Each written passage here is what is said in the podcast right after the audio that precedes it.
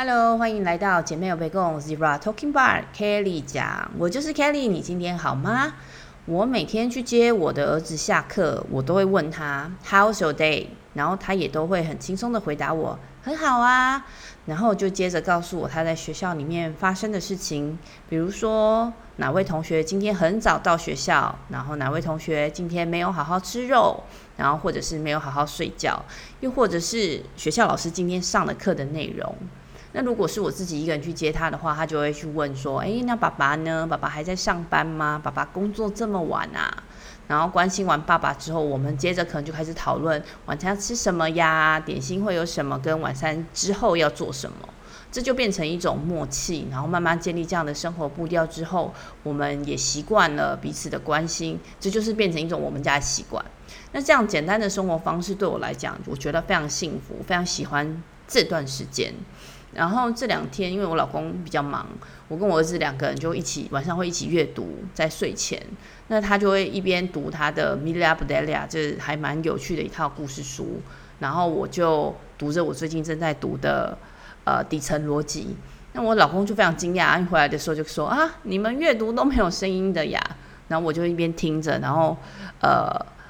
他的那个讶异，我就想说啊，阅读不太需要声音啊，我不知道我儿子觉得怎么样，但因为他也都没有回答，那我们就还是读自己的书，然后到时间之后，我们就把书收起来，然后喝一口水，上个厕所，刷牙洗脸，然后我们就准备去睡觉了。其实我讲的是，我想要讲的是，我们怎么去看待这个世界，世界就怎么样去对待你，是吧？虽然听起来有点悬，然后也看不太懂。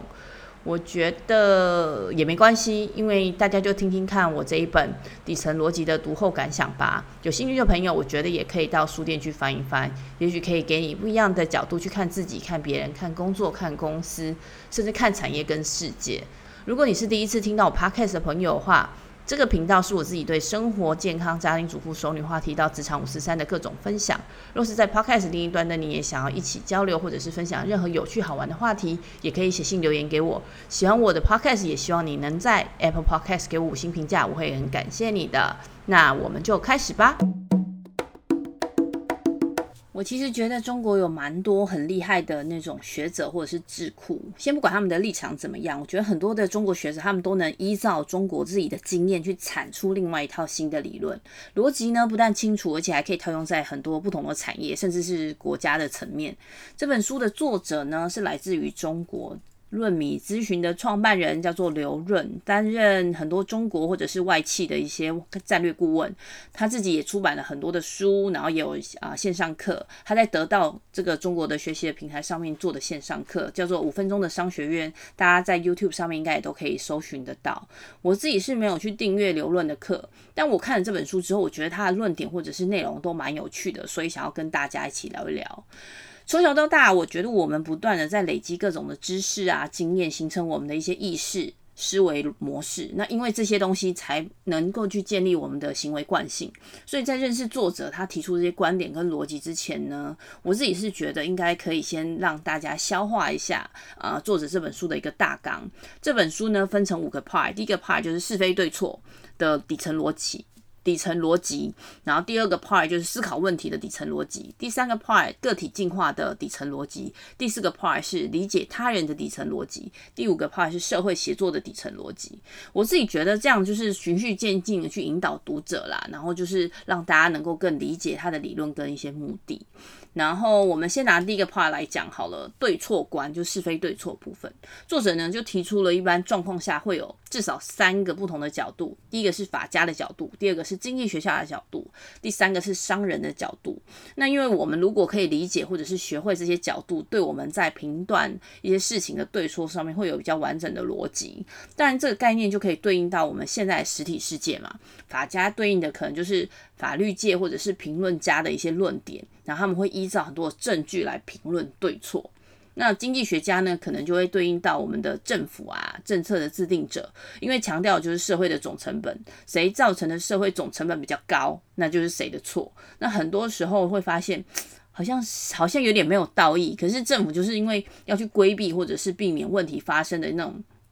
最小的成本要去考量这样子。那最后一个就是商人，对应的就是我们的每一个人，这跟我之前听到那个最痛理论很像，就是谁最痛谁就要负责，听起来就有点讨厌，因为我们在上班的时候都会觉得很烦。但是我觉得不管在生活还是工作，我觉得每天都要面临这样的考验。那后来作者他在 Part One 部分还有谈到人性、道德跟法律。那人性其实。我们的人性就是为了生存，为了繁衍。那道德它其实是违反人性的哦，因为它是约定成熟的一些规范。规范是用来做什么？要约束个人的一些人性，比如说要达到呃，就是群体的繁衍。其实群体呃群体的繁荣，最终是要能够让个体受益的。那就可以想象，它就很像一种社会契约啦。那法律其实就是社会规范里面的底线，或者是道德底线。我们一般处罚。所以作者认为法律是道德的子集，意思就是道德是包含法律的，也就是一旦触犯触触犯到法律界定的道德，就必须要遭受处罚。那接着呢，他还讲到人生的三层智慧，包括博弈，包括定力，包括选择。那我自己觉得，就是选择的部分跟我们聊之前聊断舍离很像，就是要学会选择，就是要先学会放弃。有时候放弃比选择更重要。做了选择之后，就要去享受选择后的美好，也必须要学会承担选择后的责任，或者是它可能带来的坏处。忽然就有人想到啊，就说啊，那我为什么要结婚？为什么要步入婚姻？步入婚姻就是为了这一棵树放弃一大片森林啊，是不是？这个就是选择啦。乍听之下就觉得，哎，我们就应该要放，我们应该 就是放弃这棵树去那片森林吧。但是凭良心说，如果我们站在不同的角度去看，那森林里面到底有哪一棵树让你会觉得更喜欢呢？接着呢，我们来讲 Part Two。他直接其实就是提出思考问题的底层逻辑嘛，说穿了其实就是分析每一个事物的本质的架构，就像玩乐高那样，就是你有一个目标，你有一个方法，你有一个顺序，你要有架构这样子。那在这个过程中，我觉得每一个动作都应该算是一个选择啦。那因为作者又提出就是做选择的一些思维逻辑，可以给大家参考。我个人觉得这是一个很好的练习，因为可能也有其他的方法，但是我觉得作者的叙述跟举例让人很容很容易了解。然后剩下下的，我觉得就是看每一个人自己的应用。毕竟，我觉得每一个产业，甚至每一个人的人生，都可能是不一样的逻辑。这就看啊、每一个人学习到的知识啊，建立的习惯，理解的世界观，或者是相处的人都有关系。那逐渐就会形成自己的观点嘛，然后也会变成自己的立场，甚至逐渐的形成自己的信仰。那在《快思慢想》那本书里面，作者他其实有提出人的两个思考模式，一个是系统一。它是快速、直觉、情绪化嘛？系统二它比较慢，还有计划性，而且它会仰仗那个我们的逻辑。那系统一就是其实就是比较像是我们理解的反射，它是比较直觉的。系统二就是按部就班，然后我们的理性思考。所以举例来说，作者就提出他从数学里面学到的系统思维跟几率的思维。先讲系统思维好，我觉得会比较好理解。就整个世界呢，就是一个很大的系统，有很多的原理原则，我们可能。根本就摸捉摸不清，这个跟我姐那时候大学联考的时候面临选系不选校啊，还是选校不选系的选择很像。她当时就是有挣扎过，但后来我其实觉得她的确就是先从高一点的角度来选择哦，比如说有声望的大学，接着再选择这个学校里面较有声望的学系，我觉得挺也也蛮好的啦。那这其实，在后来我自己找工作的时候，呃，她找工作的时候，让她有某一个程度的优势啊。因为大家喜欢某个学校出来的学生，又或是我那时候自己出社会找工作的时候，我的思考逻辑其实就是那时候在台湾政府就是想要用科技放眼国际嘛。我们想要成为一个科技岛，然后成为一个科技国，所以我出社会也没有想太多，我就直奔科技业，而且我选择政府那时候很大力投资扶植的广通手机业，所以我觉得不管我做什么工作，就趁着这个产业的一个趋势，我都可以学习到最前端的一些技术啊，然后去累积自己的能力。但我选的公司也是产业里面的佼佼者啦，所以我当初找工作会比会去评估。是不是有企业的内训课程啊？如果没有，我就不要去。因为如果他有内训的课程，就表示这家公司是愿意栽培新人的。那他的公司文化就会相对比较年轻有活力吧。因为新人啊，大家可以聚在一起。然后，所以我那时候一进入职场工作，除了就是原本工作要的 on job training 之外，我就可以很自由的去选修，去上不同部门的课程，然后也可以认识不同的前辈或者是。呃，伙伴，然后大家可以互相激励成长。那加上我是文科生，我认为我自己的起跑线比别人还要晚，因为毕竟人家都是工科，或者是已经都学这东西学很久，我什么都不懂，我就要更努力了才能去赶上其他人。那慢慢就成为这样的习惯之后，我的学习就能比别人再快一些些了。所以我的整个求职的心态，呃，心心路历程就跟作者提出的这个系统不谋而合。但我觉得我自己是幸运啊，不是真的就是很聪明的有这个架构。那作者提出这个系统，其实就是协助我们去看清。呃，每一件事情的本质，比如说，我们先看时代好了，时代的背景是什么样的时代。第二个，我们要去看战略，我们要什么样的方法达到我们的目的。第三个是治理，然后第四个是管理。所以我刚好就是在科技网通业要起飞的时代，从基础的产品起家学习，然后我就在大公司里面接受熏陶啊训练。那我积极的向主管前辈学习，然后跟优秀的同学一起精进升迁。完美是吧？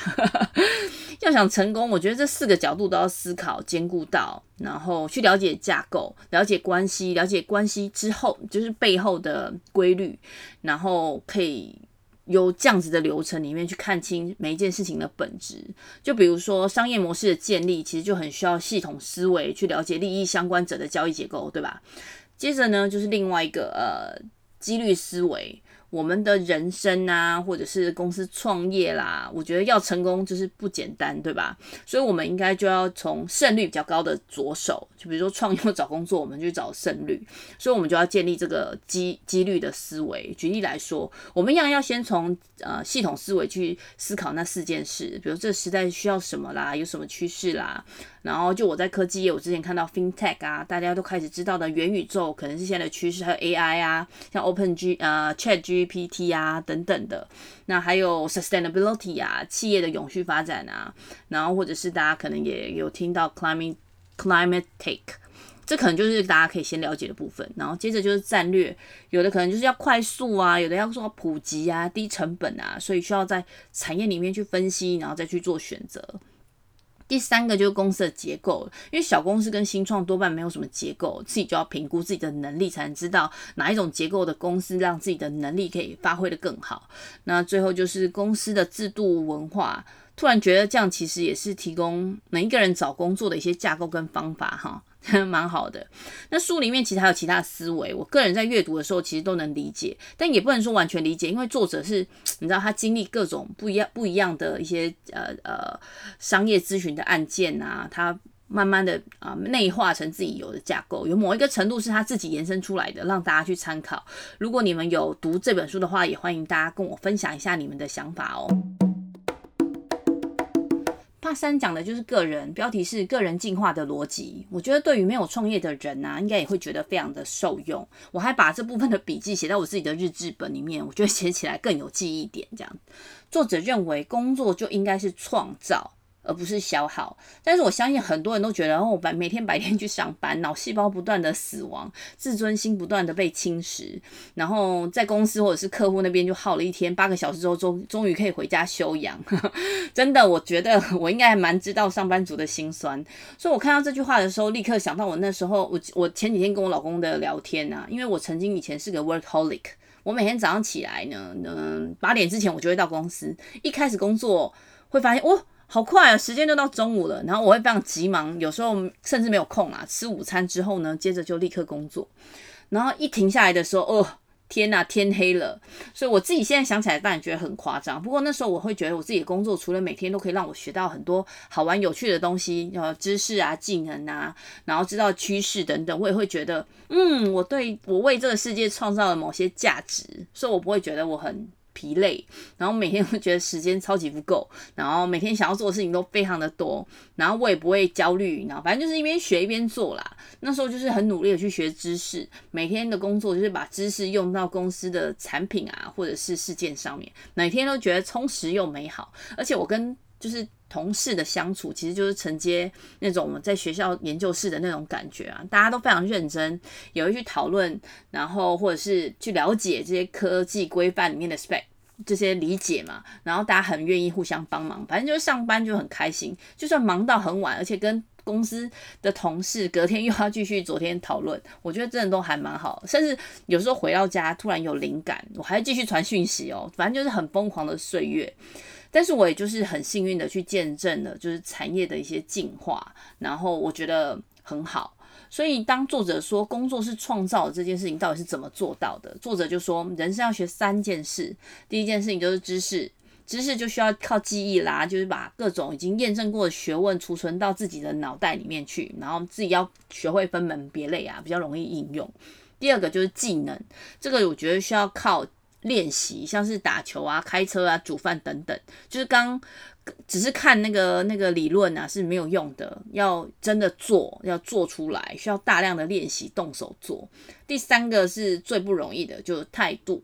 这个我觉得可能要不断的去训练自己去看这个世界的一个滤镜，这是作者提出来的啊。有一句话说：“你笑，全世界跟着你笑；你哭，只有你一个人哭。”我自己就是非常努力的去改变自己的心态，所以作者也说，让自己发生改变，就会发现自己的周围都是好人哦。还有一个金句啦，就是心态高过云端，姿态埋入地底。哦，我觉得这句话太打动我了。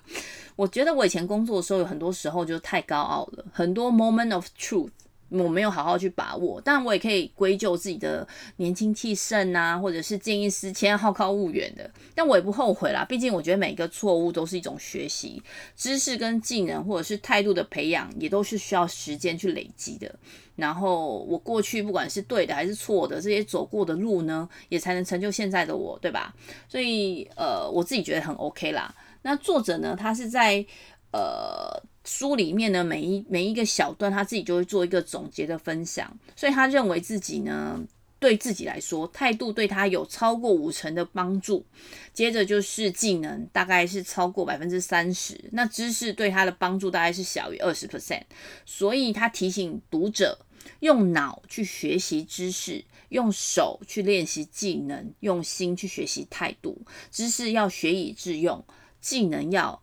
练成艺术，这样用心想要的就能达成了啊！每一个人都是自己的 CEO 啊。然后 Part Four 跟 Part Five 其实就是从个人展开到他人，然后再到社会的层面。我一边看的时候，我自己就是有想到我在教小朋友的那种感觉，因为我很直接在教小孩，我也没有什么框架。然后看这本书之后，我学习到这本书的一些逻辑框架，其实发现，诶，不是只有个人、企业啊、工作等等可以用到，它还可以用到不同的地方，像是教养。比如说好了，我教我小朋友要打招呼，看到长辈要打招呼，那一开始他都不会打招呼啊，或者是啊他看到然后就 OK 这长辈，但是我后来就发现，他如果能够就是用这个框架来看，就是 What、Why、How 这样的顺序，比如他先学习了打招呼这件事 What，然后接着就需要时间去理解嘛 Why 为什么要打招呼，最后他去执行就是 How 打招呼的这件事情，然后。这每一个步骤都要很有耐心的跟他啊、呃、讲解，然后让他经历这个流程啊、所以在有时候顺序不一样啊，然后加到其他其他变数，像是时间等等，少一个，我觉得小孩子基本上就不会动了，甚至就忘记了，因为对小朋友来说，要打招呼这件事情对他自己本身没有意义，我必须要让他跟这件事情产生连接，认知这件事情，然后所以要解释 why，解释 why 啊、what。然后解释好，那我觉得这样的话，就会很多的爸爸妈妈就应该可以避免自己一天到晚对小朋友喊说：“哎，我讲话都没在听”之类的。然后另外一个是边界感，我自己也觉得还蛮重要的，因为边界感就是比如说危险的东西呀、啊。然后我举一个比较简单的例子，就是我们都有电脑，然后我就会去提醒小朋友，哎，妈妈电脑不能动，或者是妈妈东西不能动。如果你需要动到妈妈的东西，或是拿妈妈的东西，那你要问。然后吃早餐也要问。然后我们虽然就是一家人，但我们要互相尊重，我们要让别人知道我们的需求，但我们要互相尊重，要询问嘛。然后我的小孩就不会去动我的东西，或者是他要动的话，先来问问我，然后，但是如果是爸爸的呢，他就去动了，然后爸爸就是没有严重性，爸爸当然就不会不会觉得怎么样嘛。但某一天如果不小心东西不见了，档案掉了，那该怎么办呢？那爸爸我可以想象就是爆炸，因为其实就是没有把那个边界感设定讲好之后，那个资讯不完整，那小朋友就无法建立他的行为跟认知的意义跟逻辑，所以他就无所适从了。所以当然结果就是不断的重复的发生。哦，我今天不小心摸了，然后又被骂了。下次我只知道我摸了会被骂了，可是我不知道说我需要去尊重爸爸，这是他的东西，对不对？所以这个东西就会重复的发生。但如果我们套用一些逻辑，其实可以避免这件事情发生。然后在这本书里面，我觉得作者从架构到细节，就是用很基本的逻辑思维来引导，接着就说明这些实务啊可以执行的步骤，那就可以提供每一个人、企业或者是主管、领导人等等的一些方，就是我觉得引导大家了。那这套我觉得这这个这个逻辑呢，其实应该是虽然听起来很复杂，反而。如果我们从另外一个角度，其实是见微知著，就是很基基本的这个由下到上的那个概念，把基础打稳了，你就可以向上向外去延伸。那这个我觉我觉得对于工作或者是做人做事的一些心法跟技法都非常的有帮助。然后我自己觉得沟人跟人的沟通非常的不容易，因为我是一个一一边讲话一边思考的人，常常讲错话，又或者是讲了不好的不对的词。所以我应该就是要好好记牢作者他提到，在沟通里面不变的是什么？哪些东西是不变的？同理心。呃，积极倾听跟想法交流，这这这三件事情就是不变的。同理心、积极倾听跟想法交流。那我在工作里面，就算是对于一个专案，同一个专案的一些进度报告，我其实就会已经就会因为，比如说听的人不一样而给不一样的资讯，像老板听的不一样，跨部门的同事听不一样，下属听的都不一样。因为重点是他们的 KPI 都不一样嘛，那他们想要达成，或者是你需要他们协作的事情是不一样的，所以。我觉得我都知道在工作场合上做这样子的调整，但我在家里的时候呢，比如说在太放松的状况下，我跟我的小孩说话，是其他的人、家人说话的时候，我就会忘记。所以我觉得要好好记得这件事情。那在沟通里面会改变的是什么？对象就是会针对不同的人。沟通嘛，然后在不同的场合里面沟通。第三、第第三个就是目的，然后这样子才能让每一次的沟通才那造成进步，那也才能做到沟通的重点，就是大家想法上的交流，而不是就是我可能就觉得啊，一昧一昧的要去要求人家接受我的想法，所以我要再继续努力。然后我看完这本书之后，掌握这些知识。其实还是需要一些练习啦，然后再去培养自己的一些滤镜，才能真的学以致用啊，才能改变自己，改变世界啦。好啦，那今天就到就大概是这样。那书里面其实还有很多有趣生动的案例，大家有兴趣可以去书局翻一下，喜欢的话就回家就买回家，想复习也可以方便。那最后就是欢迎大家留言分享讨论，或者是 email 给我，我的 email 是 newbiehipster at gmail dot com，n e w b i e h i p s t e r at gmail dot com。然后希望姐妹有被共也可以跟大家一起成长，透过这个频道里面的声音，在世界的另一端，以不同的角度、不同的话题来连接跟帮助世界不同角落的你们哦。